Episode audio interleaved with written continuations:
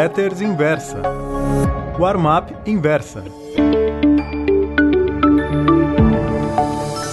Oi, meus amigos. O título da Warm-up de hoje é Mensagem para o investidor de nervos de aço.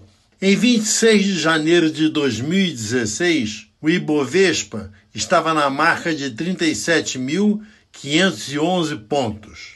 Dilma era presidente e fazia uma atrapalhada após a outra. Segurara os preços dos combustíveis e da energia elétrica e agora tentava correr atrás do prejuízo. A inflação estourara por larga margem. A banda superior da meta fixada pelo Conselho Monetário Nacional, 6,5% ao ano. O IPC atingira, acreditem, 10,67% naquele ano. O dólar comercial era cotado a R$ 3,96, apenas um pouco abaixo do que está neste momento. Só que, se aplicarmos a inflação no período, os 3,96 equivalem hoje a R$ 4,77. Em todo o país, havia passeatas contra o governo do PT. A maioria dos manifestantes exigindo o impeachment da presidente da República. O Ibovespa lá, vaiado a 37.511. Os investidores de maior visão perceberam que a situação era insustentável. Cedo ou tarde, Dilma cairia. Nesse caso, as coisas só poderiam melhorar após a posse do vice Michel Temer.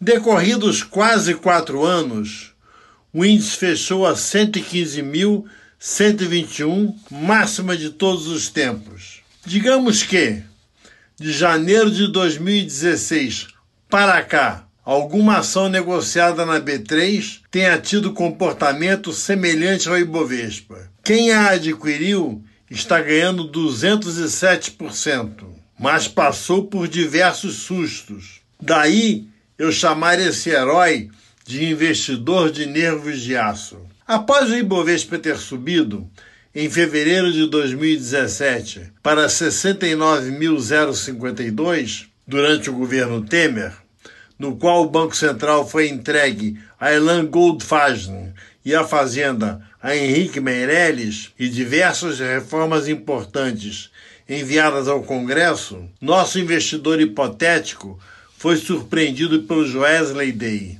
Nesse dia, 18 de maio de 2017, o índice caiu 8,8% para 61.557 pontos. Os sustos não pararam por aí. Quando voava em altitude de cruzeiro a 87.652, o índice se deparou com a greve dos caminhoneiros, mergulhou para 60.000 766. Será que nosso nervos de aço aguentou o tranco? Tomara. Após a posse de Jair Bolsonaro, a bolsa foi praticamente uma festa. Muitos especialistas do mercado acreditam que o movimento se repetirá em 2020. Afinal de contas, os juros reais e nominais estão em suas mínimas. A inflação permanece sob controle e novas reformas liberais serão enviadas ao Congresso em fevereiro, após o recesso.